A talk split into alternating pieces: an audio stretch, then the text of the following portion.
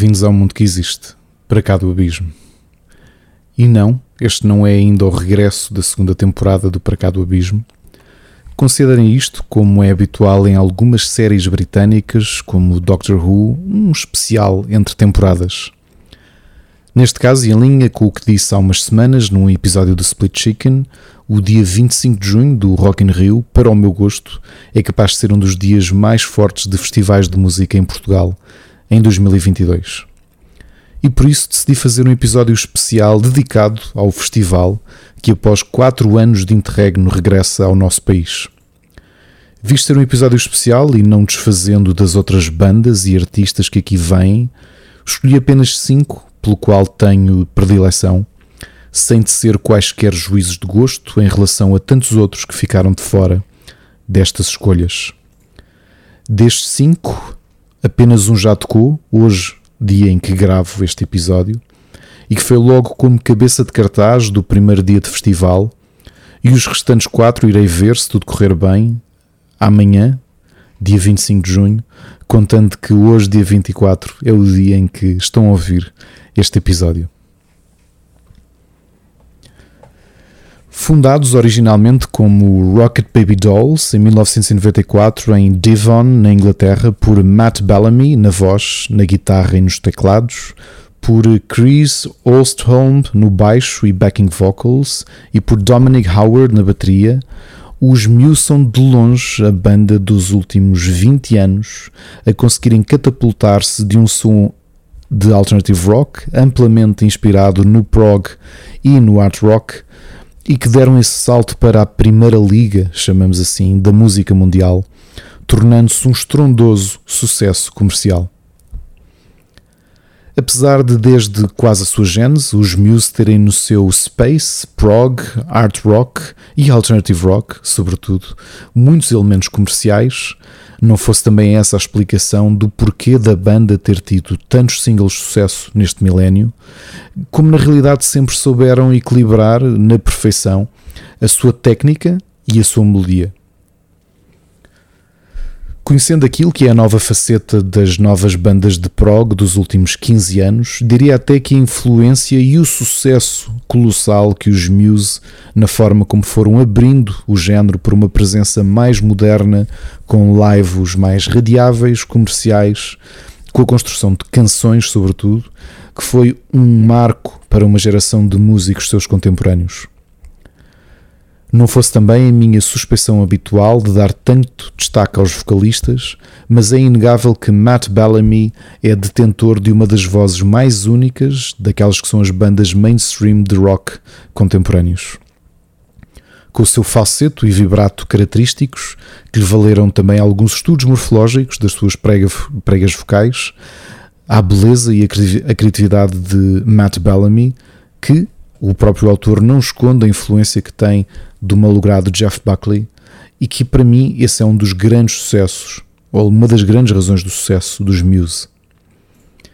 Apesar do meu caso eu ter perdido muito interesse na banda à medida que foram abraçando esse mesmo sucesso e o estrelato comercial, e digo também sem qualquer crítica à banda, que como autores têm todo o direito de seguir e definir o seu trajeto, a realidade é que volta e meia regresso aos três, quatro primeiros álbuns de Muse como irei fazer agora com aquela que é possivelmente a minha faixa favorita de sempre da banda britânica, Stockholm Syndrome, que é retirado do terceiro álbum de originais dos Muse, intitulado Absolution, de 2004.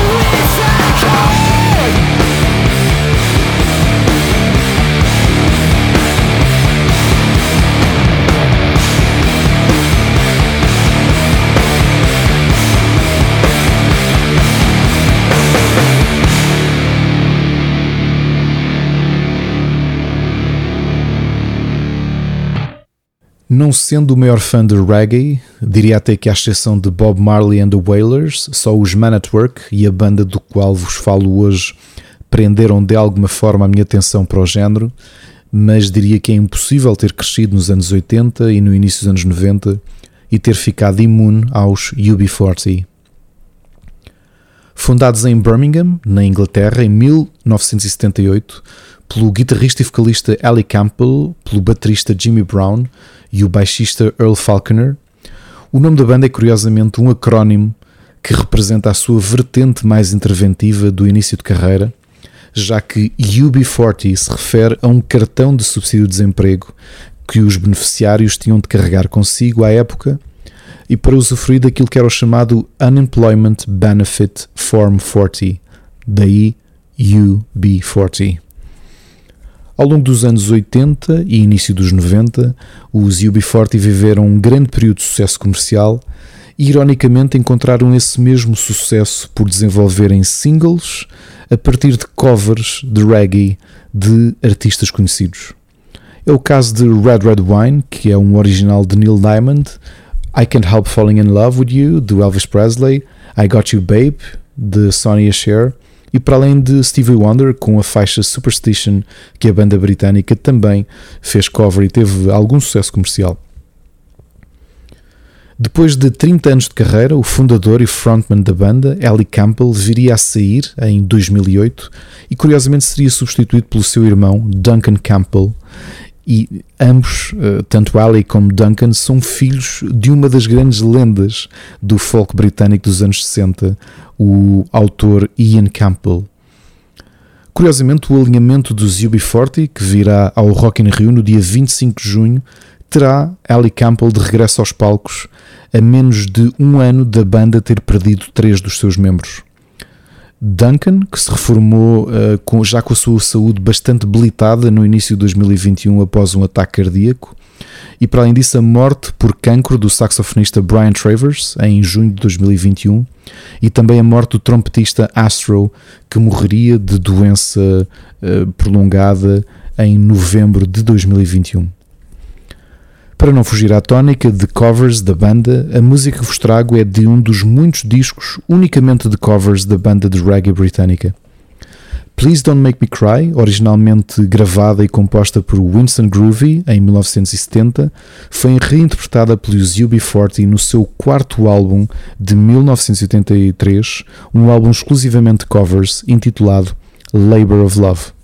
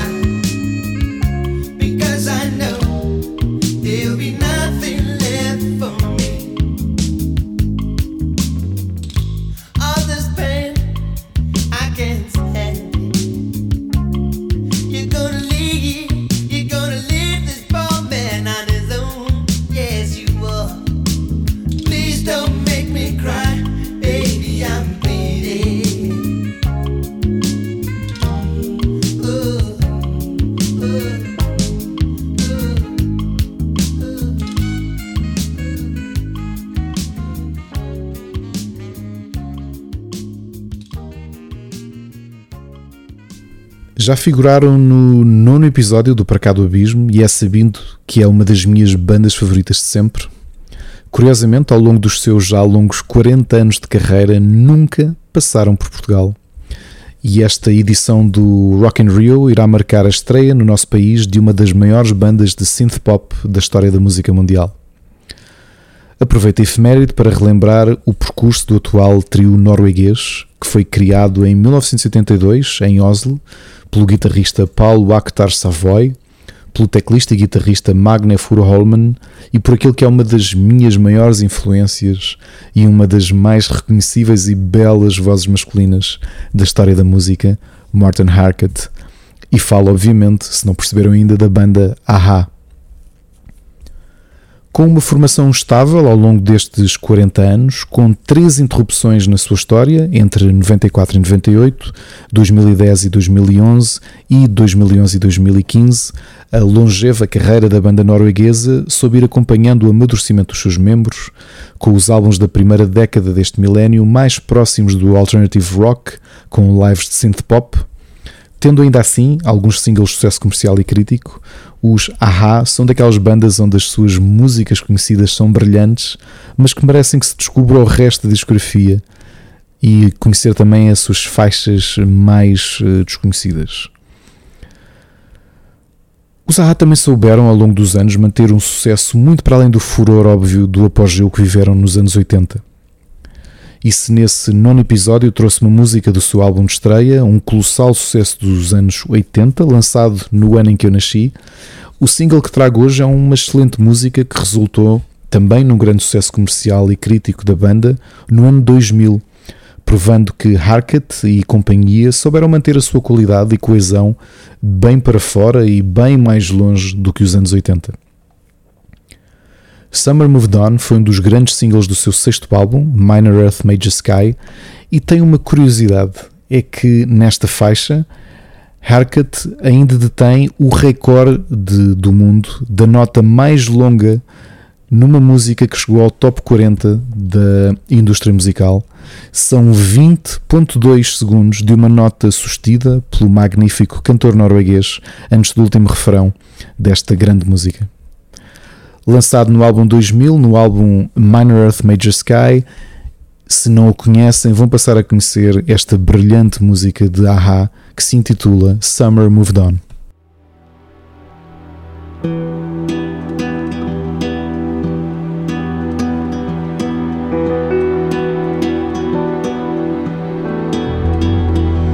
Summer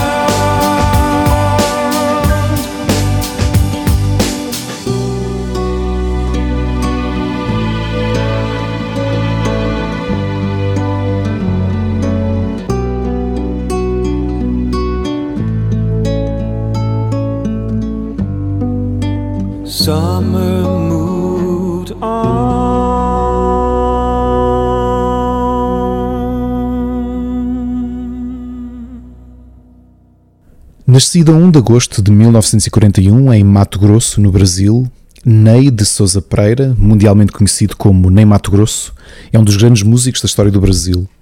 Com a sua característica e identificativa voz de contratenor, a valerem-lhe há muito a nomeação de terceiro melhor cantor de sempre do Brasil pela revista Rolling Stone. O seu visual, maquilhagem, performance e voz andrógenos são até pioneiros e contemporâneos de outros grandes artistas com abordagens semelhantes, como Mark Bolan dos T-Rex e David Bowie no seu alter ego Ziggy Stardust, mantendo curiosamente, e obviamente menos conhecido fora da esfera lusófona, mas nem Mato Grosso como realmente um dos grandes pioneiros de, de visuais e artísticos da música do início dos anos 70. Fundou a sua primeira banda, Os Secos e Molhados, um projeto de glam, folk e prog rock em 1971, uma banda que figurará certamente no alinhamento do Para Cá do Abismo no futuro próximo, ainda que tenha abandonado este projeto em 1974 para prosseguir a sua carreira dramática como ator e também como cantor a solo. Apesar de estar a chegar aos 81 anos e com uma carreira ímpar de mais de 50 anos, nem Mato Grosso continua a possuir uma voz única, poderosa e extremamente bem cuidada para a sua idade. Um músico marcante da cultura brasileira e não só, que soube sempre rodear-se de colaborar com grandes poetas e compositores da lusofonia, possuem, possuem também alguns dos maiores sucessos comerciais e críticos do rock e pop brasileiros.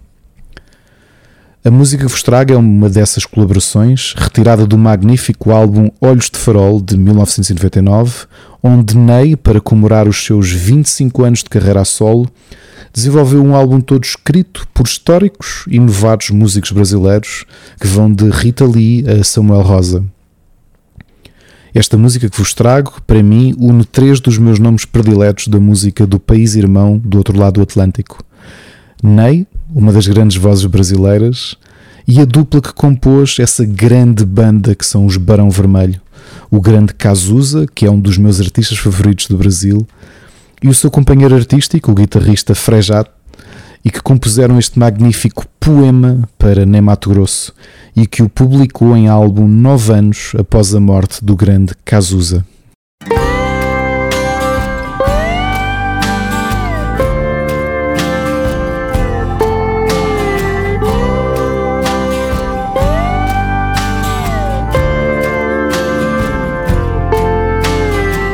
Eu hoje tive um pesadelo e levantei atento, a tempo.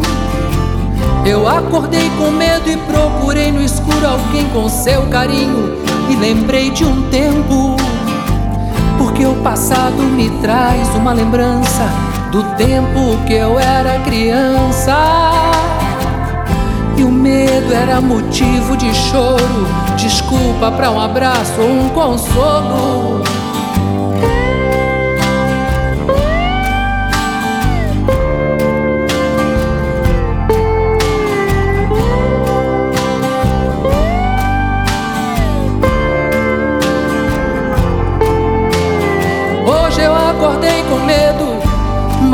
Chorei, nem reclamei abrigo.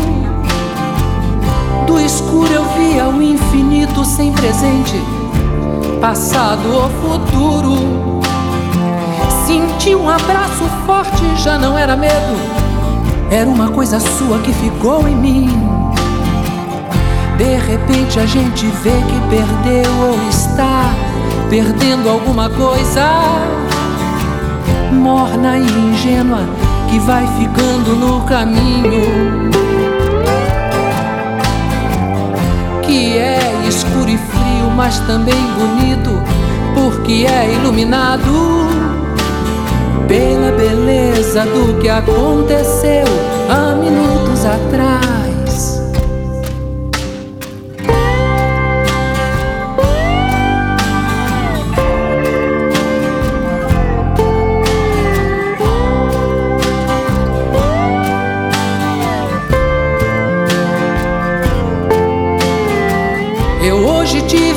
Pesadelo e levantei atento, a tempo.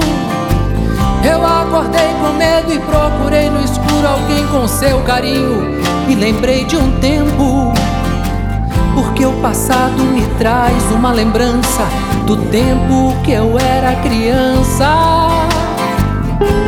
E o medo era motivo de choro, desculpa pra um abraço ou um consolo.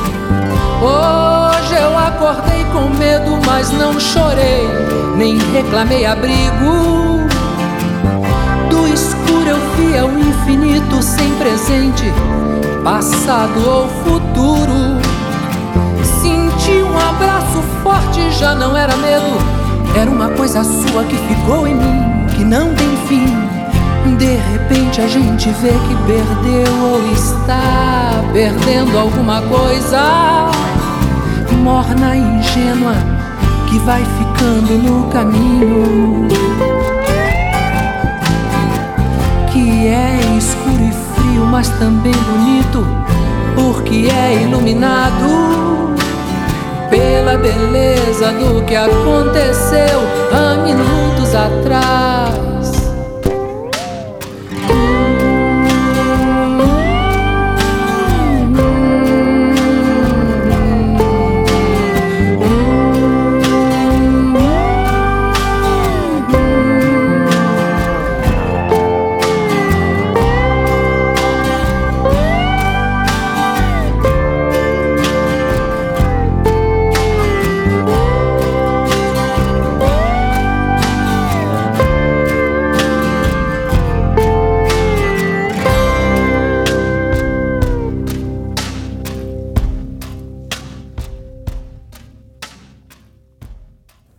Mais uma banda criada em Birmingham, em Inglaterra, em 1978, mas neste caso pelo teclista Nick Rhodes, o baixista John Taylor, ao qual se juntou o baterista Roger Taylor em 1979 e que veria a sua formação ficar fechada apenas em 1980 com a entrada do guitarrista Andy Taylor e do vocalista Simon Le Bon. Os Duran Duran, que devem o seu nome ao personagem Durand Durand do filme Barbarella, que curiosamente também é o nome do bar onde os músicos trabalharam no início das suas carreiras, são dos nomes maiores da New Wave e do movimento artístico e cultural dos New Romantics, para o qual aconselho vivamente assistirem ao documentário, se tiverem curiosidade sobre este movimento artístico e cultural, um documentário intitulado The New Romantics da BBC, que está disponível na íntegra no YouTube.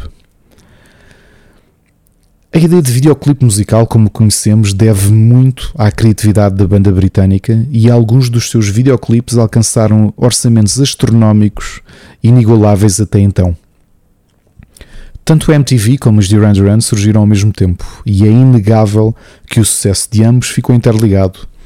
Por um lado, pela perspectiva artística e cinematográfica como eles se apresentaram nos seus vídeos, como pela própria MTV, que ajudou a transformar os artistas em representações visuais e não apenas sonoras.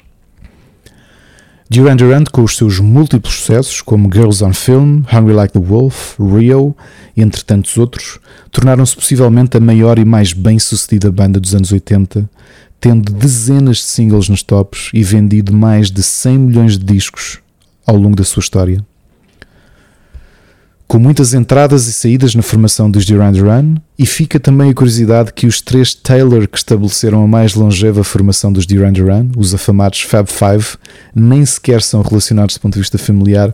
Foi realmente uma coincidência de três dos cinco membros da banda terem o mesmo apelido. O que se sente, apesar de Le Bon e companhia não terem repetido o sucesso comercial dos anos 80, é que foram sendo uma banda coesa, com lançamentos bons e alguns medianos, com alguns singles interessantes no pós-80s, como Ordinary World, Come Undone e Out of My Mind, e para além disso o magnífico Future Past, o 15 álbum de originais da banda e que, se ouviram o episódio especial do Para Cá do Abismo, foi também um dos meus álbuns favoritos de 2021. LeBron, Rhodes e dois dos três Taylor continuam a demonstrar 44 anos após o início da banda que os Duran Duran são mais do que um mero produto do seu tempo e que influência tremenda que têm em muitas gerações de artistas de diversos géneros, como Notorious B.I.G., que deve também o seu nome à própria música dos Duran Duran, Jonathan Davis, dos Korn, que costuma fazer cover da música que vos trago e que é a minha favorita de sempre da banda britânica, mas também The Killers, Pink, entre tantos, tantos artistas que ao longo dos últimos 40 anos definem a Duran Duran como a sua grande inspiração. Por curiosidade para os amantes de videojogos, o personagem Dante, protagonista da série Devil May Cry, foi criado à semelhança de John Tyler, o eterno baixista de Duran Duran. Eu cresci a ouvir Duran Duran e ainda hoje os ouço com o mesmo carinho e reverência de quando era ainda criança. A possibilidade de os ver ao vivo no próximo dia 25 é um sonho meu que vou finalmente cumprir se tudo correr bem.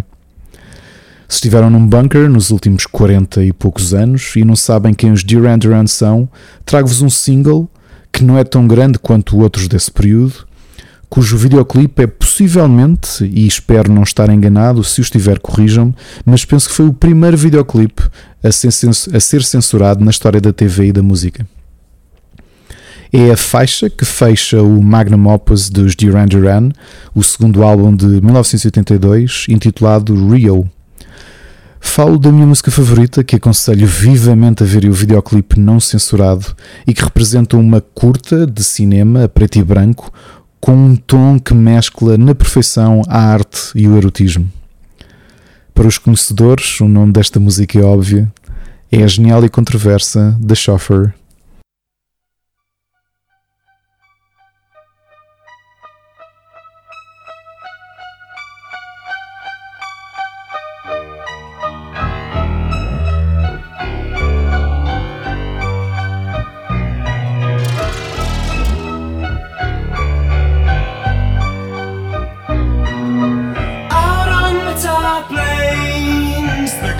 hearts are moving. Oh, looking for a new place to drive. You sit beside me, so newly charming. Sweating dewdrops glisten, flashing your sight. When the sun drips down, bedding heavy behind the front of your dress, all shadowy lined, and the droning engine throbs in time with your beating heart.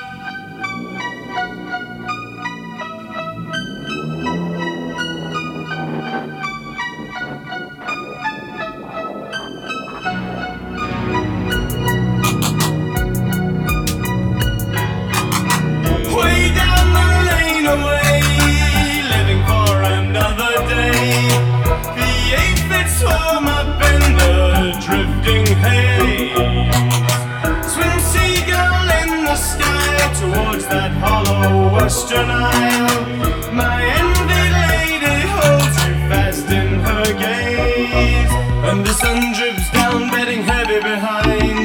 of your dress all shadowy lined And the droning engine throbs in time with your beating heart. When the sun drips down bedding heavy behind The front of your dress all shadowy lined And the droning engine throbs in time with your beating heart.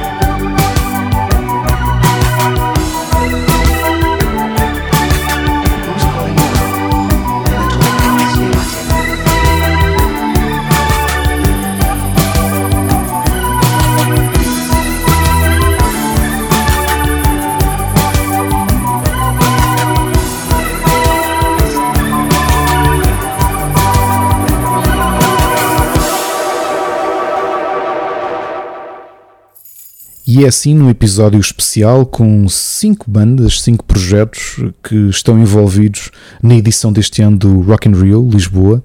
Quatro deles que, se tudo correr bem, vou ter a possibilidade de ver eh, e todos eles pela primeira vez na minha vida. Obviamente que dentro das minhas preferências e das minhas escolhas, Aha e Duran Duran, talvez nem Matura sejam ehm, a, a, maior vontade que eu tenho em poder ver ao vivo. Uh, nem Maturoso, por exemplo, já várias vezes tentei vê-lo nos seus concertos no Coliseu, mas nunca tive a oportunidade.